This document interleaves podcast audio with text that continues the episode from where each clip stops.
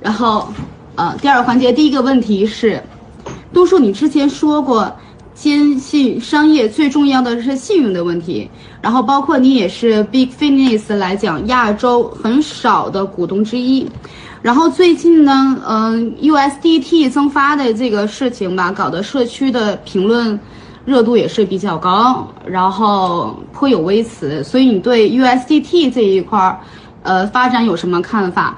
然后特别是很多人都说担心 UST 暴雷啊等问题，对这一块您深度的聊一下呗。对，那个 USDT 这块我其实以前说过多次，后来我不太想说这个事儿了。为什么呢？因为，嗯，因为我跟 USDT 本身并没有利益关系啊。嗯。我们看，呃，USDT 它的发行公司叫 Tether，Tether。是那个，它并不是 Bitfinex 的子公司，它跟 Bit Bitfinex 相当于一个姐妹公司吧。你像我呢，我是那个 Bitfinex 股东，我并不是 Tether 的股东。说说老实话，就是说 Tether 发展好不好，跟我个人并没有什么利益关系。没什么关系。但是客观讲，嗯嗯，对，没有利益关系。但是客观你也不能完全说没有利益关系，因为我们比如说做 OTC，呃，每天大量的资金都是和那个 UIDT 的交易相关，甚至。以前的话，可能那个 OTC 百分之九十以上的交易是比特币，那现在可以说百分之九十以上币都是 USDT，所以说这个事情不关心也是不可能的啊。它应该说它跟我们的这个生意是密切相关的。那我们去看待所谓的蒸发这个事儿，我们应该严格的区分两个词，一个叫蒸发，一个叫超发。什么叫蒸发呢？就是合理的蒸发，就是比如有新的客户想买 USDT 作为 Tether，你给他一美元，他给你一个 USDT，他会蒸发相应的这个 USDT 的量会蒸发。但是如果没有真实的需求，比如说那个 Tether 公司凭空蒸发了印印了一个亿啊，这个你可以叫它为超发。就是印钞了，是吧？嗯。但是我们看有没有它究竟有没有超发呢？其实我们可以从这个供需关系去考虑这个问题。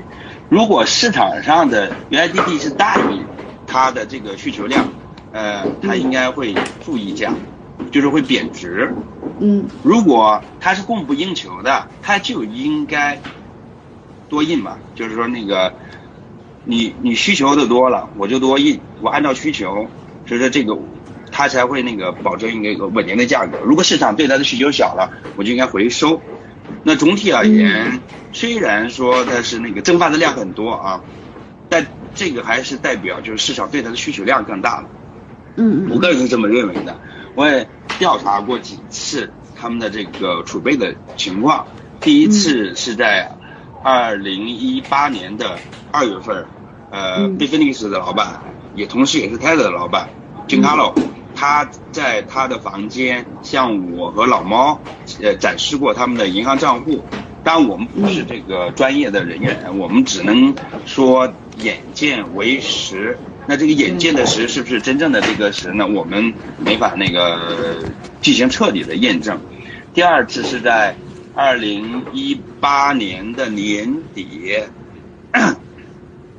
就是 Tether 的银行。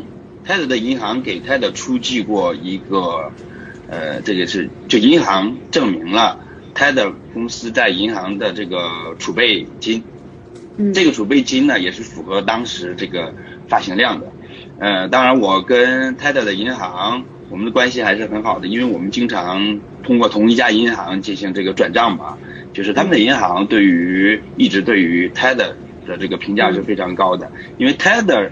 的这个资金储备目前大概占到了这家银行三分之一的这个资产量，嗯，可见就是，但对对这家银行来说，这个也是非常非常关键的。呃，我在这个中间并没有得到跟大家认为的太多不一致的事情啊，应该说，嗯，除了去年，除了去年这个事儿，去年的时候我们知道，呃。应该说是从一八年年底吧，从一八年年底，Bitfinex 出了一个问题，就是所谓的八点五亿美元资金被冻结。呃，是当然这个被冻结不是直接被冻结，是因为服务过 Phoenix 的一家公司叫 Crypto Capital，这家公司呢应该是也曾经给币安服务过，只能是币安用他们的服务时间不是很长，他跟币圈多家公司都做过服务，然后因为他自己的反洗钱做的或者合规方面做的比较差，导致就是冻结连带冻结了客户的资金。所以说这个资金被冻结呢，首先，呃，我们不应该认为是 Bitfinex 的错，但是 Phoenix，呃，既然这么多资金被冻结啊，一定会导致客户提款出现困难。那 Bitfinex 为了解决这个客户提款的问题，就以自身的股份质押向 Tether 借了六亿美元。嗯嗯。那呃，而且这个六亿美元目前应该是。还了一亿美元，因为 Bitfinex 还在盈利，它在它持续盈利，还了一亿美元。所以说大概现在，呃，如果我们去考察这个它的储备金的话，大概可以以它的发行量减去呃五到六亿美元这个资产量，应该是它银行的真实的储备金。这个储备金的比例呢，是应该是远远超过百分之九十的。如果从储备金的角度来看，它的是安全的。嗯，嗯，这是我所知道的。啊，呃，当然了，从另外一个角度看，就是从，比如说从我们知道那个美国，呃，就是这个纽约总检察长办公室嘛，呃，他们一直针对这个币圈啊，呃，针对这些企业，包括 Bitfinex，甚至包括币安，呃，好多企业，他们都一一直有一种，怎么说呢？就是你们不听我的话。我希望你们都听我的话，咱们希望能 有一种这个，呃方式嘛，统治币圈。但所以说你看啊，其实它不仅仅是针对 Bitfinex 或者 Tether 的，我们最近也看到了这个针对币圈多家公司的一个起诉，啊，那其实我认为这个 Tether 更大的风险可以还是来自于美国政府的将来有可能潜在的打压。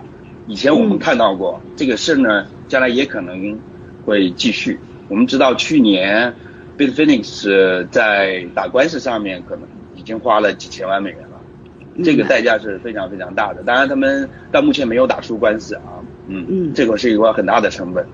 嗯，感谢那个东叔把前因后果给我们介绍的这么清楚哈。然后小伙伴们关于这个问题，呃，应该聊得比较透了吧？大家还有问题吗？然后呃，听。明白东叔讲的前因后果的，然后感觉满意东叔的回答的，可以敲个一。然后东叔，我想加一个问题哈，那 BUSD 呢？就是